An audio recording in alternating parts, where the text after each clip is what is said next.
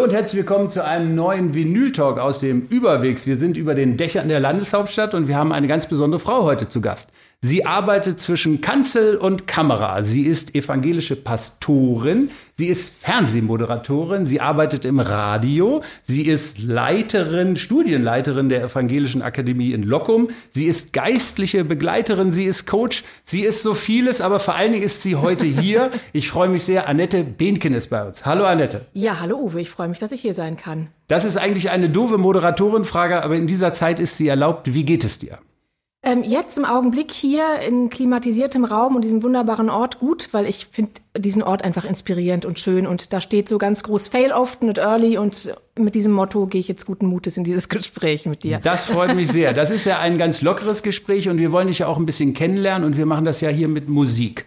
Du bist 1969 geboren, das heißt also Schallplatten müssten in deinem Leben noch irgendwie eine Rolle gespielt Absolut. haben. Absolut, Schallplatten und Kassetten selbst aufgenommen mit lautem Krachen zwischen den aufgenommenen Liedern und so alles, was so meine Generation kennt. Mhm. Sehr gut. Ja. Und jetzt bist du ein bisschen in den Keller gegangen oder andersrum gesagt, wir haben Vinyl da und jetzt ja. musst du uns mal zeigen, welche Scheibe du als erstes auflegen möchtest, damit wir ein bisschen dich kennenlernen. Okay, als erstes, das sagt viel über meine Jugend aus. Ähm, Tonsteine scherben, keine Macht für niemand. Das habe ich vor allem als Kassette in meinem kleinen roten Auto gehört und ähm, war stolz darauf, dass ich beim Fahren die Kassette eindrücken konnte und dann noch so mit den Händen das Lenkrad festhalten, dabei eine Zigarette drehen konnte. Das klingt nach wilden Jahren, also müsste man ja wirklich sagen. Es klingt auf jeden Fall nach Jahren, in denen ich unheimlich doll versucht habe, irgendwie Punk zu sein. Es hat nur so mittelmäßig geglückt, aber so teilweise schon. Also bis zur Ratte hat es schon gereicht. Und ähm, auf jeden Fall war, gehörte ich so zu, zu einer Generation, der es ja viele gab. Und deswegen gehörte ich auch, die irgendwie eine große Wut in sich hatten, eine große Wut auch auf ja, ich sag mal, auf Autoritäten, die ihre Autorität eigentlich missbraucht haben. Und ähm, damit bin ich auch lange Zeit durchs Leben gelaufen, mit dieser Wut und dieser Suche nach irgendwie, es muss doch irgendwie anders gehen. Schule zum Beispiel habe ich als Gefängnis empfunden und die Lehrer, ich habe es also wirklich gehasst, in die Schule zu gehen. Wo kam das her? Gab es ein Schlüsselerlebnis, was dich so ein bisschen zur Aufrührerin gemacht hat?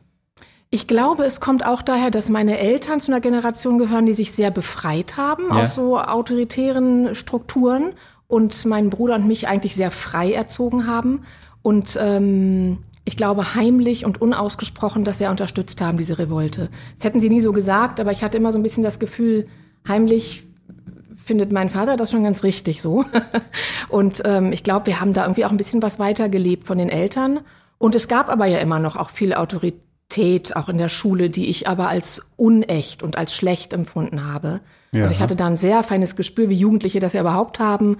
Wer kommt einem als eine natürliche, gute Autorität rüber und will wirklich was Positives mit einem irgendwie entwickeln und wer ist einfach restriktiv und maßregelnd. Und da habe ich sehr allergisch drauf reagiert. Und zu diesen Zeiten konntest du dir schon vorstellen, dass Theologie mal etwas für dich sein wird? Überhaupt gar nicht. Ich bin ja tatsächlich Pastorentochter, also ich bin damit groß geworden ja. mit der Welt der Kirche. Ja.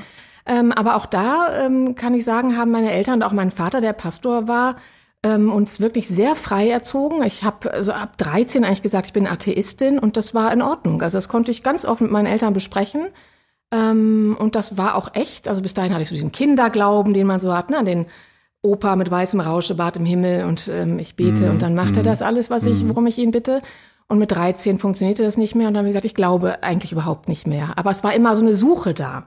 Mhm. Und dadurch, dass ich auch, glaube ich, viel Freiheit und Weite auch in so einer Art religiöser Suche zu Hause mitgekriegt habe. Mhm. Also bei uns zu Hause war es nicht unüblich. Also mein Vater hat Sazen gemacht. Es liefen Zen-Mönche und Sannyasins bei uns zu Hause rum. Also mhm. Also ich habe da eine große Liberalität und Toleranz mitgekriegt. Und insofern war das Thema immer irgendwie da. Und es haben mich immer existenzielle Themen interessiert, aber ich wäre nie auf die Idee gekommen, selber Theologie zu studieren. Das kam erst sehr spät, diese Idee. Okay. Jetzt hast du ja eine Scheibe rausgenommen, keine Macht für niemand. Das ist ja ein ziemlich klares Wort.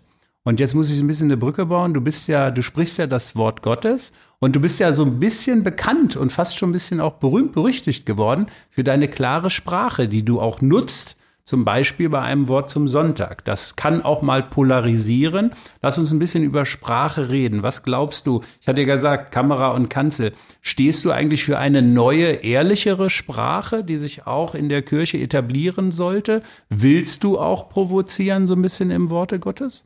eigentlich will ich das nicht. Du spielst auf ein bestimmtes Wort zum Sonntag an, was ähm, Wellen geschlagen hat, weil ich da tatsächlich sehr stark provozierend in meiner Sprache geworden bin. Eigentlich ist das nicht so typisch für mich, stark zu provozieren mit der Sprache, finde ich. Da war ich sehr, sehr aufgebracht über die Situation an der Grenze, die damals eben ganz, die ja schon lange schrecklich ist, aber da nochmal ganz stark dadurch, dass Erdogan da ja, wir, wir wissen alle, mhm. was da los war.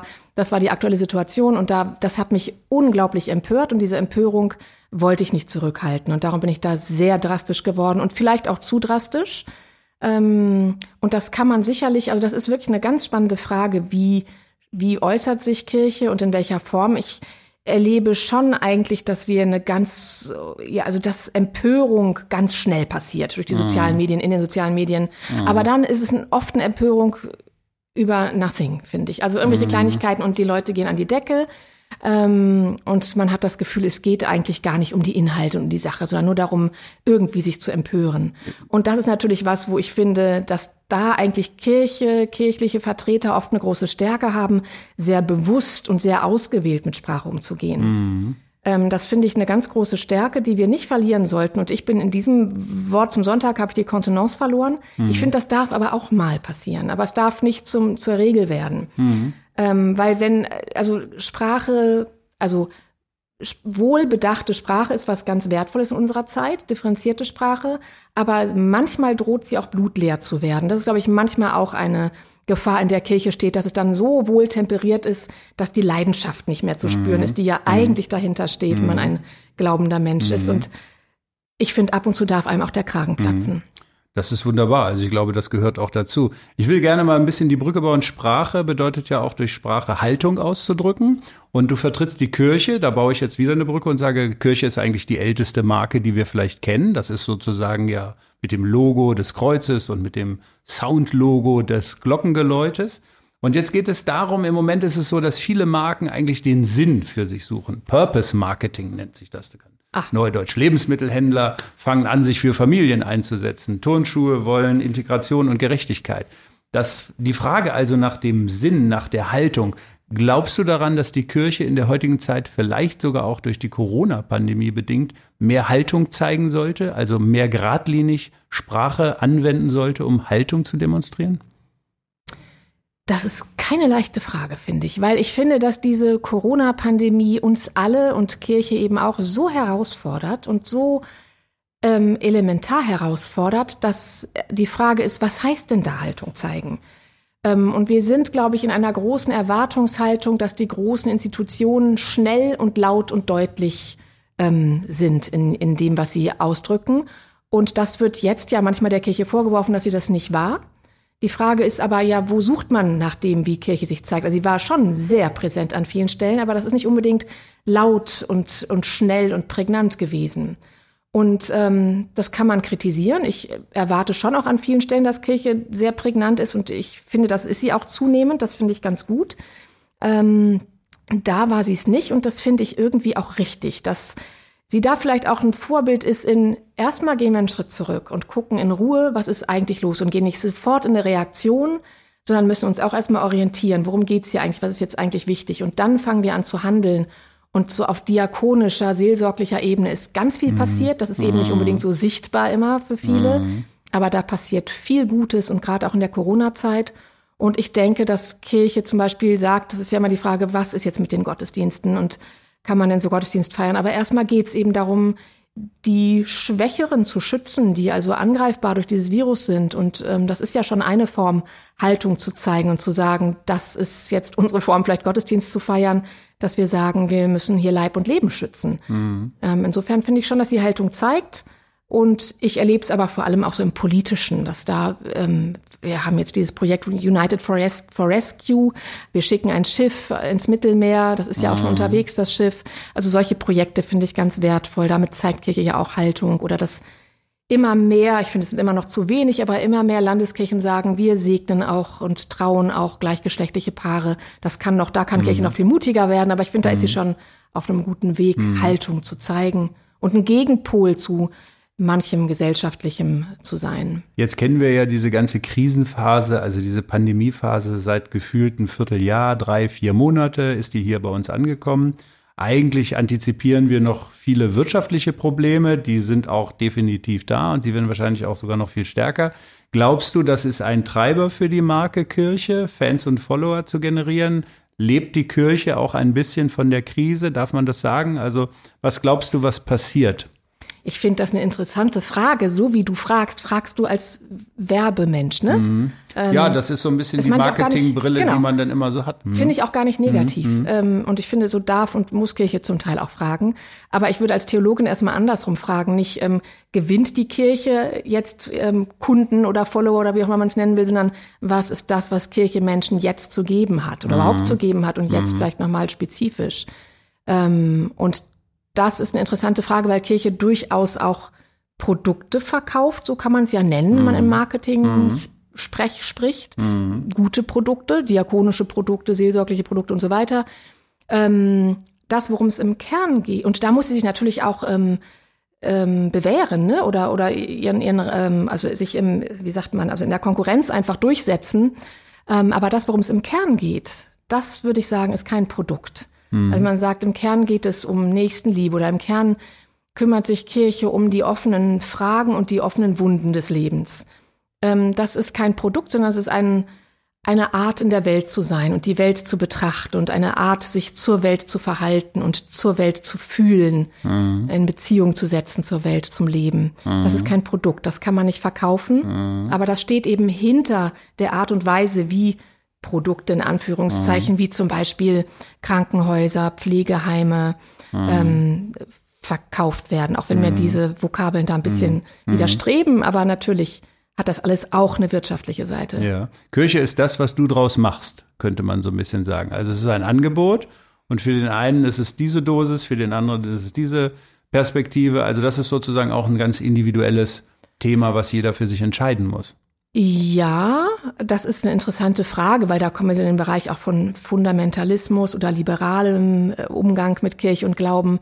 Wir, also das finde ich ja gut an unserer evangelischen Kirche, dass sie ein Dach für ganz viele unterschiedliche Strömungen bietet. Mhm. Ähm, das ist eine große Stärke, wenn das gelingt. Das wird natürlich auch da, wo man klare, eindeutige Antworten will. Für solche äh, Strömungen ist das schwierig, weil das ist dann mhm. eben nicht alles klar und eindeutig, sondern es ist immer wieder auch ein Aushandeln dessen, was ist jetzt eigentlich wichtig. Wir haben eben keinen Lehrstuhl, von dem aus die ultimative Wahrheit verkündet wird, sondern wir ringen immer wieder darum, was ist jetzt wichtig. Und es gibt äh, eine Streitkultur und eine Diskussionskultur und das zeichnet eben Kirche auch aus, aber das ist, wir haben eben gerade eine Welt, die will Eindeutiges und mhm. das ähm, ist deshalb manchmal schwierig, aber ich finde es gerade deshalb wertvoll. Mhm.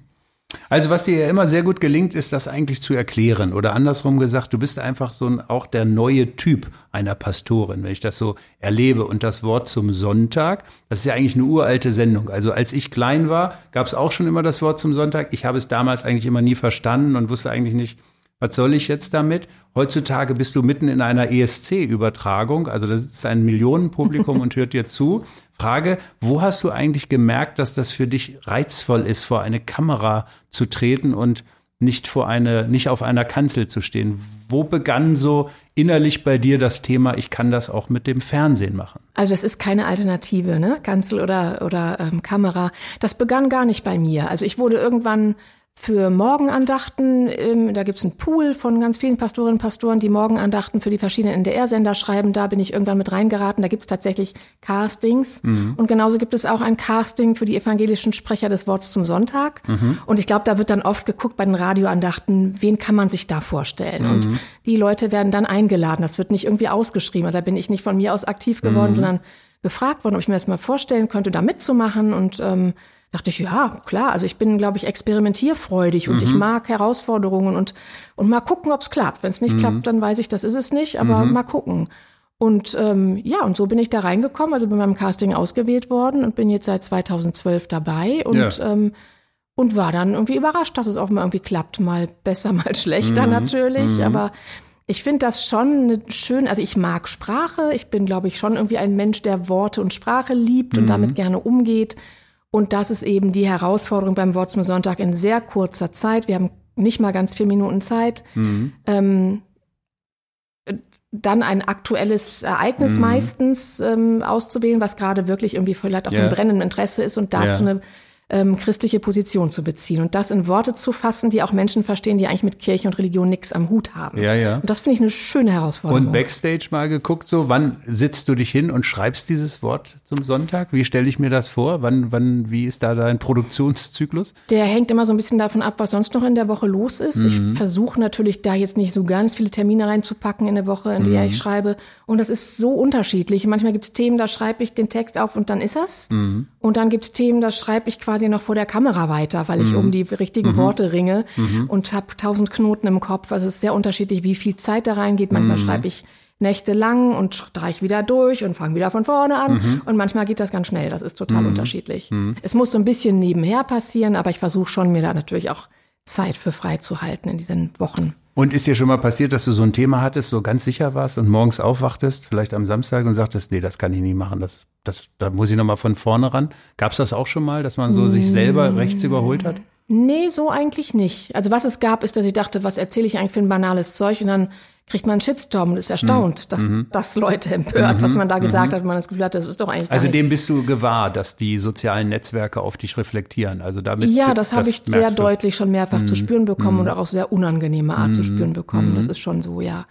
Ähm, also Macht dir das Mut oder entmutigt das? Also wie reagiert äh, das? Ähm, das ist ein Wechselbad der Gefühle, würde mhm. ich sagen. Also es mhm. ist, ähm, ich habe das jetzt zweimal erlebt, so einen richtigen mhm. Shitstorm. Das mhm. ist eine sehr unangenehme mhm. Sache. Also man ja. fühlt sich sehr schutzlos. Ja. Ähm, und es ist nicht schön, was man da zu lesen mhm. kriegt. Ähm, es ist wirklich auch ekelhaft zum großen Teil. Und das macht erstmal eher, ich weiß nicht, ob es mutlos macht, aber es nimmt viel Kraft und Energie ja, erstmal. Also das ist nicht schön.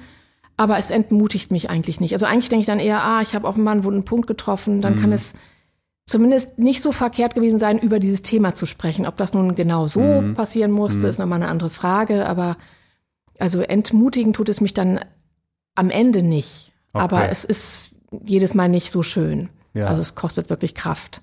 Also ich würde dann immer den Tipp geben, leg dir eine schöne Platte auf, am besten deine Lieblingsplatte, da kommst du wieder zu dir selber, kannst wieder sozusagen in deinen Themen sein. Genau mit diesem Motto würde ich dich eigentlich bitten, die nächste Platte aufzulegen und uns einmal mehr teilhaben zu lassen an deiner musikalischen Historie. Ja, das stimmt übrigens. Ich finde, Musik ist wirklich eins der Dinge wie auch Natur und anderes, was einen immer wieder auch so ja zu Auflädt, sich zurückholt so, ne? oder mhm. wenn man es ähm, christlich betrachten will, irgendwie in Kontakt mit was anderem bringen kann. Ich habe hier jetzt Santana Greatest Hits mhm.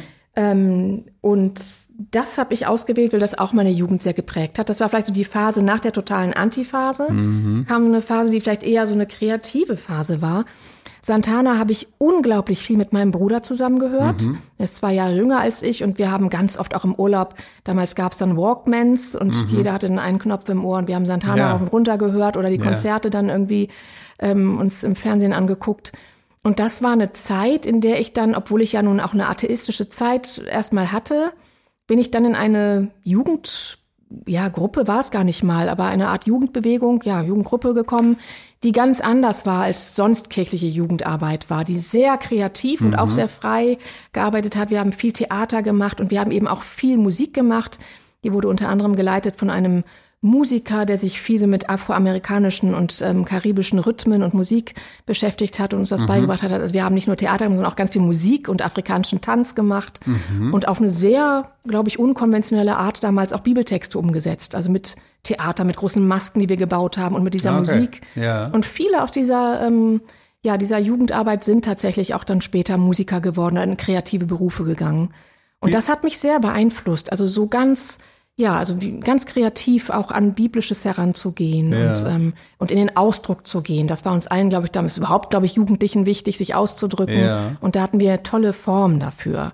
Bist du selber auch ein Instrument? Also, also ich bin so ganz bildungsbürgerlich mit Klavier und Querflöte groß geworden, ja. aber das ist nicht mehr so richtig aktiv. Aber eher in der klassischen Erziehung dann Genau, sozusagen. ganz so. klassisch. Okay. Mhm. Würdest du dir wünschen, irgendein Instrument spielen zu können? Weil je älter man wird, desto eher neigt man manchmal zu diesem Wunsch, Hätte ich das mal gemacht, ich würde so viel Freude heute dran haben. Ah ja, ich würde eigentlich ganz viele Instrumente gerne spielen können. Ich, Klavier ist schon so sehr mein Instrument und ich würde gerne so so, so, so alles spielen können. So, es gibt ja in Hannover, kennen die, die sich mit Musik beschäftigen, den Lutz Krajewski. Mhm. Wenn ich den höre, ich liebe das und ich bin zugleich total neidisch. Das würde ich gerne können, aber bin ich weitestens entfernt davon. Aber so zu spielen, sich so hinzusetzen und so loszulegen und so in der Musik aufzugehen und auch so viele Stile mhm. zu beherrschen, das finde ich ganz großartig. Mhm. Das würde ich gerne können, aber das wird nichts mehr. Okay. Aber man soll ja niemals nie sagen, mhm. ehrlich gesagt. Vielleicht kommt das ja noch. Wer weiß. Ich würde mit dir gerne mal so ganz kurz über den Klostergedanken reden. Und zwar will ich ein bisschen ausholen. Du bist ja viele, viele Jahre, ich glaube sechs, sieben Jahre an der Klosterkirche Wenigsen als Pastorin gewesen. Mhm. Bist jetzt sozusagen mit dem Kloster Lockum oder besser gesagt als Studienleiterin der Evangelischen Akademie Lockum auch sozusagen mit einem Kloster irgendwie. Da muss ich mal kurz korrigieren, weil du gerade Leiterin sagtest. Also ja. Studienleiterin heißt nicht Leiterin. Wir sind ein Team von zwölf, okay. 13 Kolleginnen und Kollegen. Ah, okay. Wir sind alle Studienleiter und haben verschiedene Arbeitsfelder. Und ein dann gibt es noch Team. einen Direktor. Ah, das ist, das, das ist sehr bin gut. ich aber nicht. Aber du machst auch eine tolle Sendung mit dem NDR, nämlich Klosterküche kochen mit Leib und Seele. Also da ist das Kloster schon wieder. So, und jetzt kommt eine Frage, die vielleicht so ein bisschen überrascht.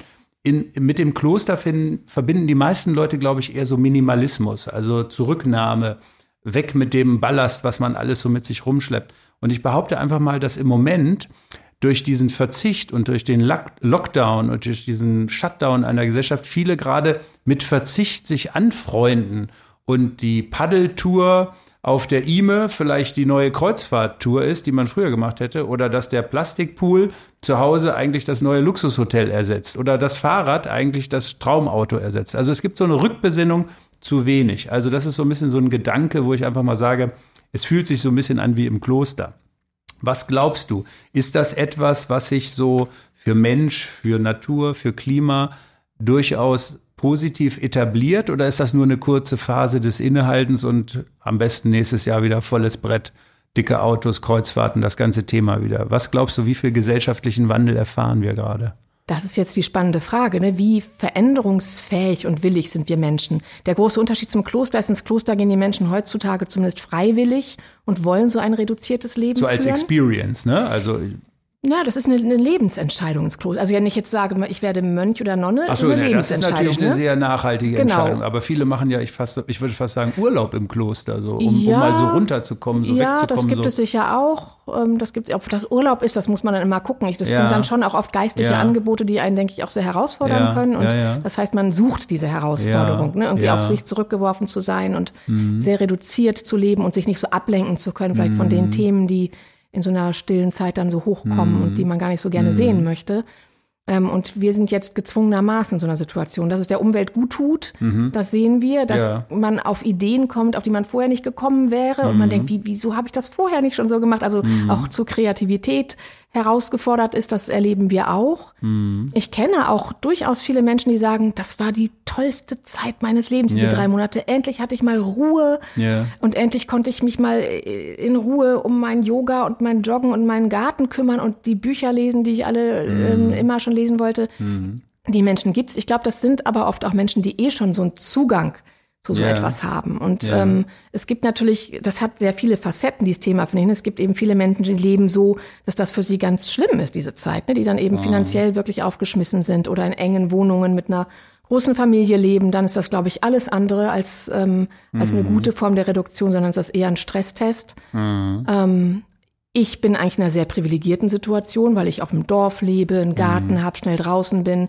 mm. wunderbare Menschen in meiner Familie um mich habe und trotzdem habe ich es als eine wahnsinnig stressige Zeit erlebt. Mm. Dieses Homeoffice und trotz und Homeschooling, das alles zu schaffen, das fand ich unglaublich anstrengend. Ja. So geht es, glaube ich, vielen Müttern jetzt gerade. Ja. Und ich glaube, das, was wir jetzt gerade so an Gewaltausbrüchen erleben, hat auch damit zu tun, dass das eben ich vermute, wir wissen ja noch gar nicht ganz genau, was da los ist, aber ich vermute, es sind oft jüngere Leute, bei denen sich so viel Energie aufgestaut hat und mm. vielleicht auch so mhm. viel Ohnmacht, mm. dass das sich in Aggression entlädt, mm. vermute ich, dass das mhm. so eine Deutungsmöglichkeit das, ist. Das kann sein, da müssen wir uns die Daumen drücken, irgendwie, dass das nicht noch weiter, ja. auch so virusähnlich weitergeht und mhm. überspringt. Ich wollte dich gerne ein bisschen konfrontieren mit einem wichtigen Wort, was in der Kirche, glaube ich, auch Gesetz ist, Nächstenliebe. Und das Wort Nächstenliebe assoziiert ja auch Nähe. Nun haben wir aber gerade alle soziale Distanz verordnet bekommen und ich hatte neulich auch ein ganz spannendes Gespräch, wo jemand wirklich sagte, ich vermisse das Menschen zu umarmen, weil ihm das, mhm. das auch wichtig ist. Wie geht das denn jetzt mit der nächsten Liebe in dieser Zeit? Müssen wir die neu definieren oder hast du einen Tipp, wie man das kompensieren kann? Das ist einfach eine ganz das ist ein Dilemma, würde ich sagen, das auch nicht mhm. richtig lösbar ist. Mhm. Also ich glaube, viel Nächstenliebe funktioniert auch in Corona-Zeiten, aber eben wirklich ähm, unter ganz schwierigen Bedingungen. Also die soziale Nähe ist einfach an vielen Stellen unglaublich wichtig. Ich war jetzt zum Beispiel mit der Sendung, bei der du gerade sprachst, der Klosterküche, an einem ganz wunderbaren Ort. Das ist eine Art Suppenküche.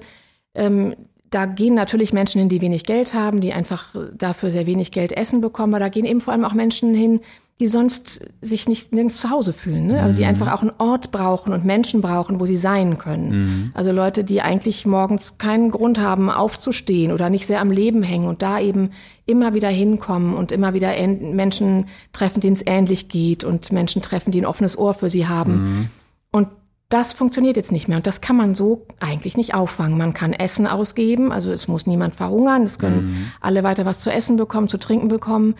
Man kann immerhin anrufen. Die haben dann jetzt eben Sprechzeiten am Telefon. Auch das geht.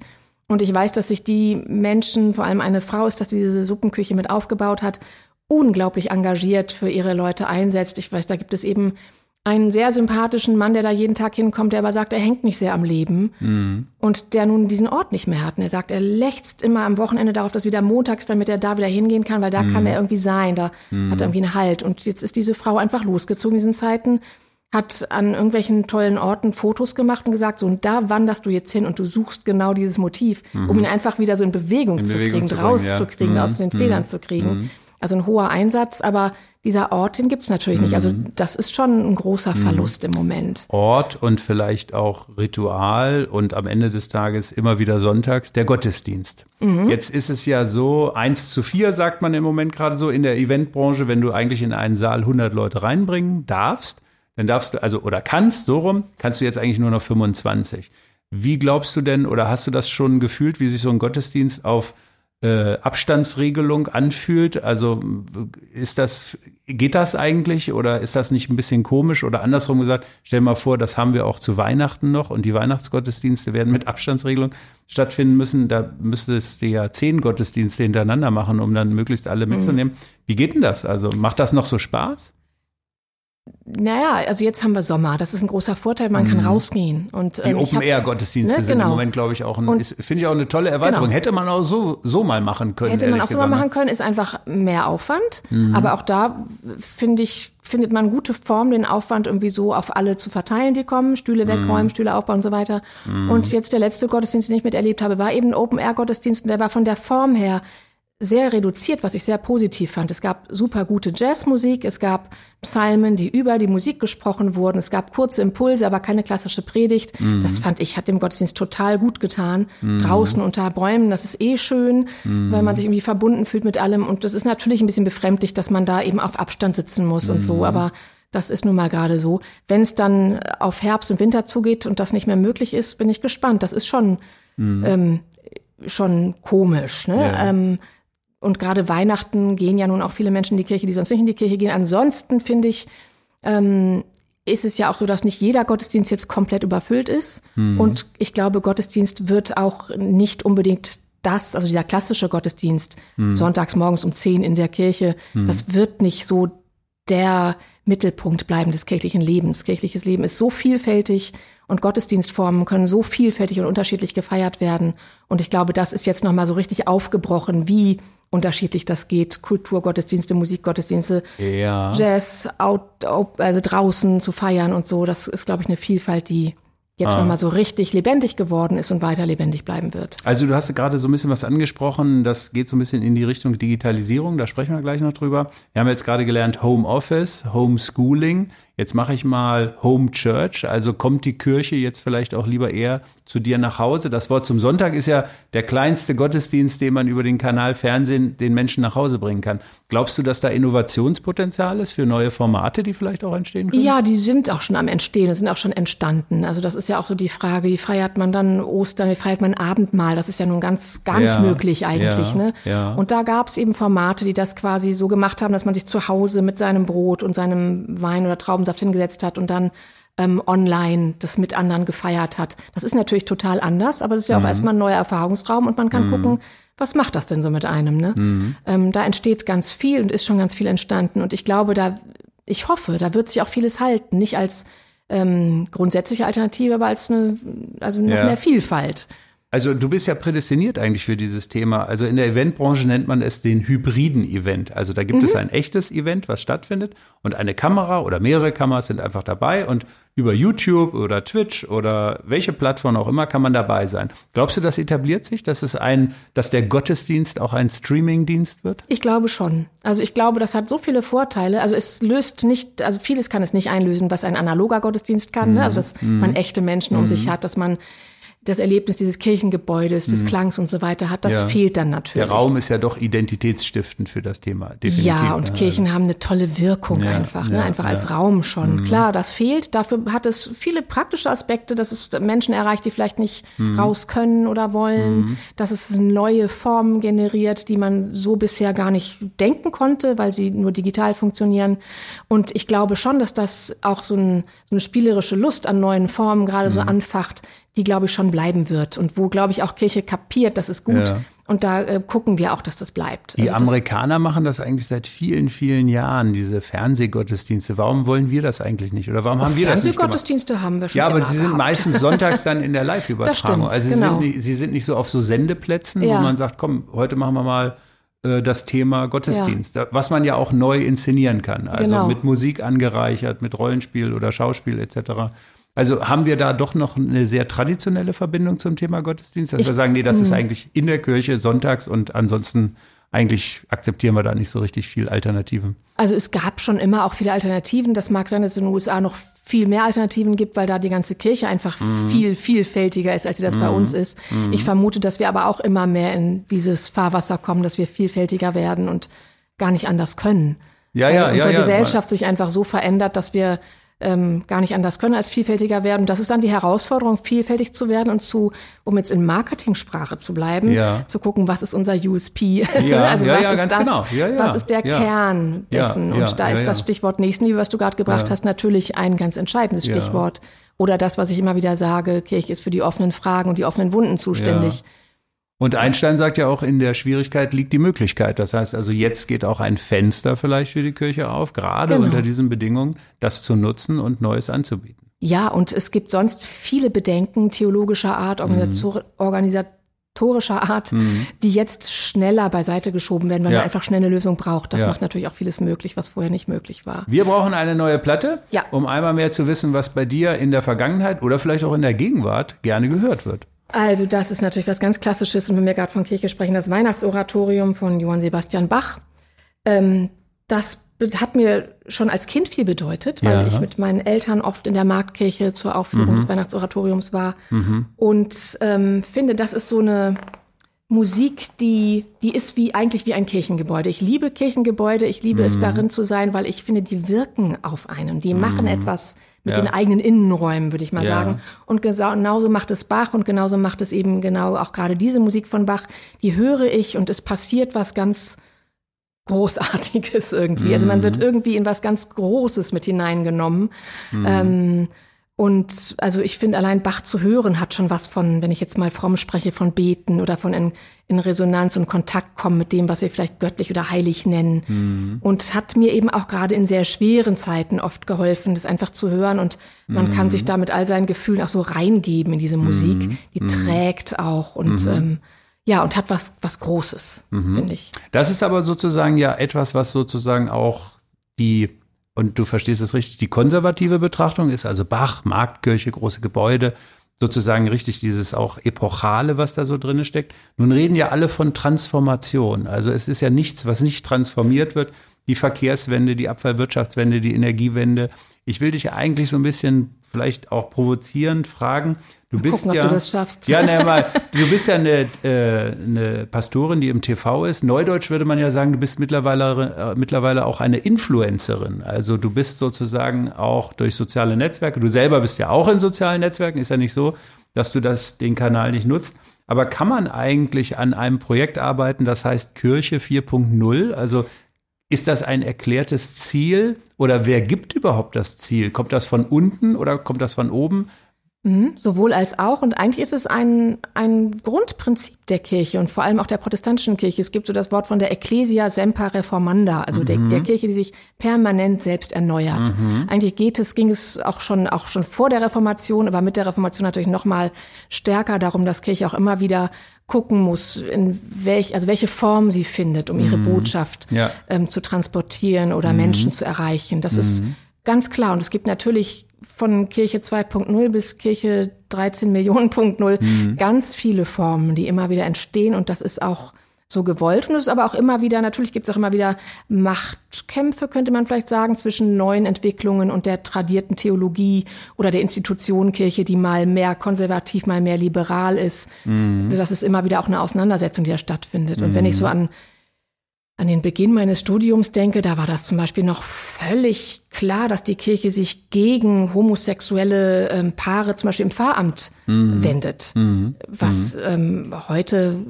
ganz fast fast nicht yeah. ganz, aber fast normal ist und es ist auch gut so, dass es fast normal ist. Es yeah. muss ganz normal werden. Yeah. Ähm, da, also da ändert sich Kirche ja auch sehr von sehr konservativ und ähm, es wird ihr manchmal vorgeworfen und als Mainstream ähm, vorgeworfen. Ich finde, das ist es nicht, sondern ich finde, das ist eine ganz klare Haltung zu sagen, Vielfalt gehört zum Leben und das ähm, soll sich auch in der Kirche widerspiegeln. Ja, so im Marketing auch nochmal so ein bisschen herangezogen, spricht man ja auch so von Leadership, also von Unternehmensführung, äh, von Markenführung.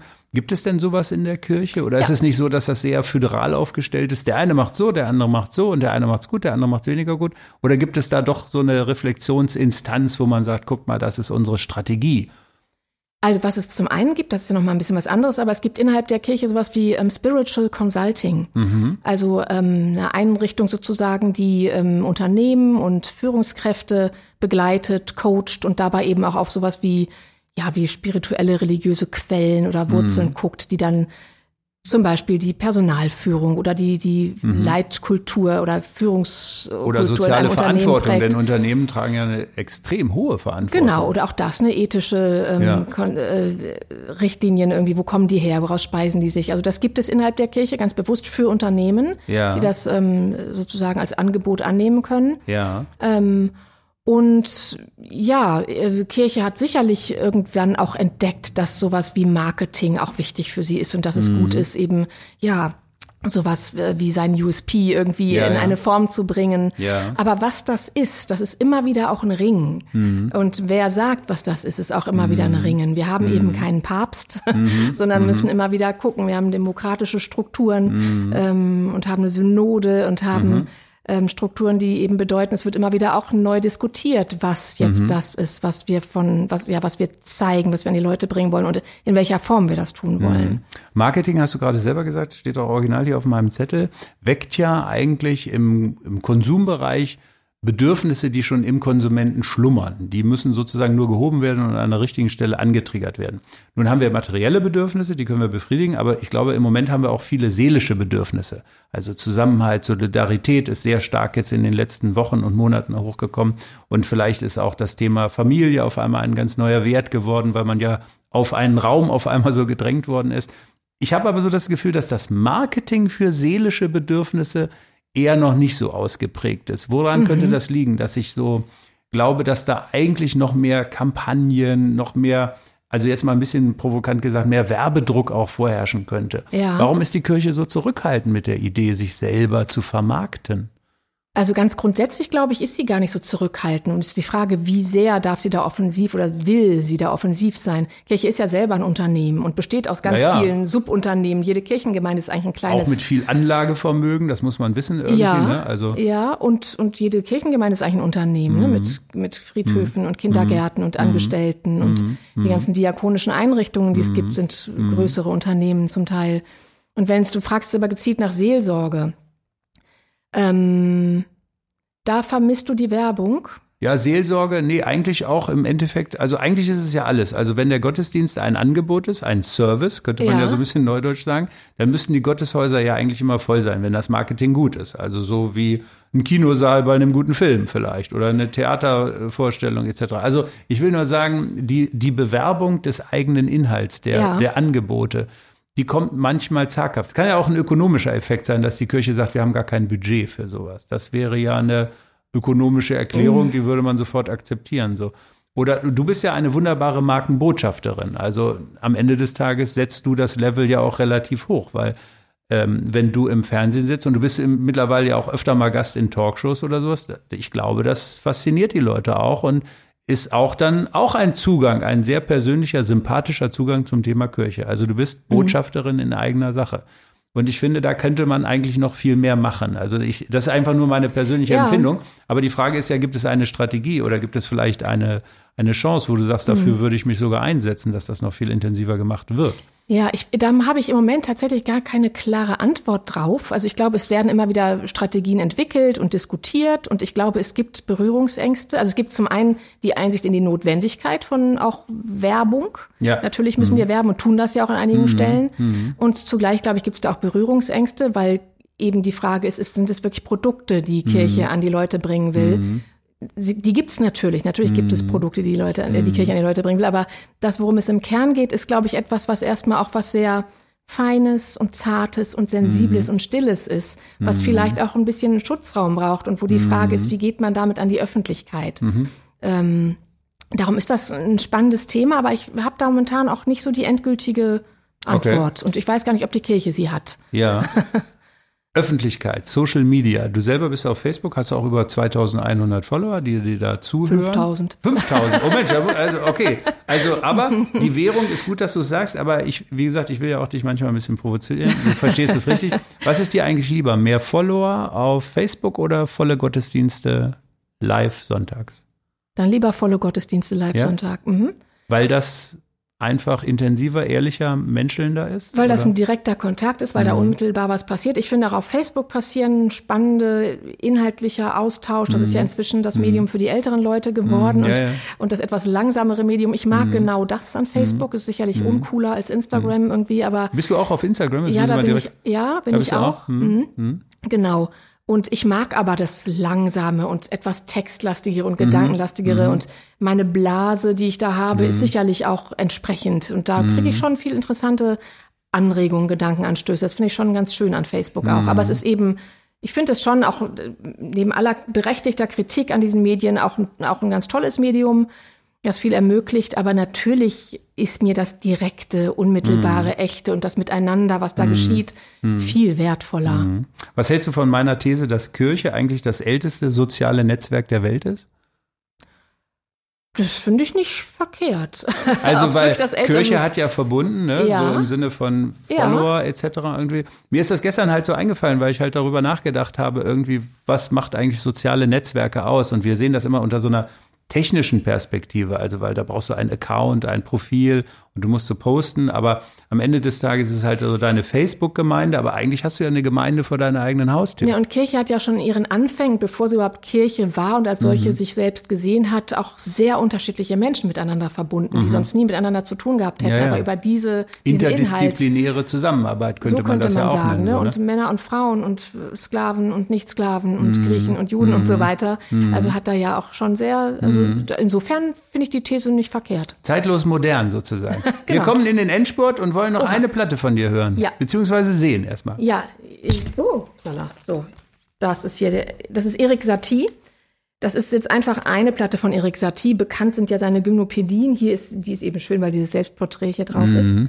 Und an Satie mag ich so, dass der eben ja auch so ein Freigeist war musikalisch. Mhm. Also der hat mhm. eigentlich die Musik ein bisschen neu erfunden. Der hat ja ähm, eigentlich die Jazzmusik auch mitgeprägt und die mm. Popmusik, dadurch, dass er Musik ganz neu gedacht hat mm. ähm, und auch ein bisschen verrückt gedacht hat. Also der hat zum Beispiel das Dur-Moll-System aufgehoben mm -hmm. ähm, und der hat ganz verrückte Anweisungen gegeben. Er hat dann über seine Musik, da steht ja dann oft sowas drüber, wie man das jetzt interpretieren, spielen soll. Er hat sowas drüber geschrieben wie vergraben Sie diesen Ton in Ihrer Magengrube. Mhm. Oder zu spielen wie eine Nachtigall mit Zahnschmerzen. Ja, also hat ja, ja. durch solche Dinge irgendwie Musik ganz anders zugänglich gemacht. Ähm, Was so ein bisschen als der Dadaist der musikalischen Komposition, glaube ich. So ein bisschen kann man das sagen. Ja, ja, ja, das, das mag ich eben so. Ich mag auch Dada sehr. Ja, ja, und, und ich höre ihn aber auch wirklich an. Die Gymnopädien sind ja sehr bekannt. Ich glaube, viele wissen gar nicht, dass sie von Satie sind, kennen aber die Melodie ist ein bisschen Zirkusmusik ähnlich auch. Und ähm, also ich finde es tatsächlich auch wirklich unglaublich schöne Musik, aber ich mag auch diesen Geist, der dahinter steht. Ja. Also dieses Disruptive, dieses so ein bisschen Durchbrechen der Normen, das liegt dir irgendwie. Also das, das mag du. ich irgendwie, ja. Okay. Mm, mm, ja. Sehr gut. So, dann gehen wir jetzt in den Endspurt und dazu möchte ich dich gerne entführen in das Jahr 2025. Da das ist, so nee, ja, fünf Jahre klingt so. Ich glaube, es passiert viel in den nächsten mhm. fünf Jahren. Also da bin ich eigentlich mhm. ziemlich sicher. Wollen wir mal gucken? Ich würde dir gerne immer einen Satz sagen und du vollendest ihn einfach immer spontan. Und dann gucken wir mal, was du sagst. Okay. Gottesdienste werden im Jahr 2025 weniger alle am Sonntagmorgen stattfinden, sondern an ganz verschiedenen Zeiten und Orten und in sehr unterschiedlichen Formen und werden kreativer und ansprechender sein und sich nicht nur von Zahlen abhängig machen. Sehr gut. Im Jahr 2025 werden wir gelernt haben, dass moderne Theologie mutiger sein darf oh. und gar und, und, und mitten aus dem Leben kommt. Das ist, ich, Sehr gut. befriedigt mich nicht so ganz, diese Antwort. Nee, aber, aber in der Kürze liegt ja die Würze, sagt man so schön. Erfolgreiche Kirchengemeinden sind 2025 diejenigen, die die es schaffen, die Menschen in dem anzusprechen, wie der wunderbare Theologe Paul Tillich gesagt hat, was sie unmittelbar angeht und unbedingt angeht, also in ihre, auf der existenziellen Ebene. Und den Menschen zu zeigen, dass es, um noch eine Theologin zu zitieren, Dorothee Sölle, dass es im Leben mehr als alles gibt. Mhm, sehr gut.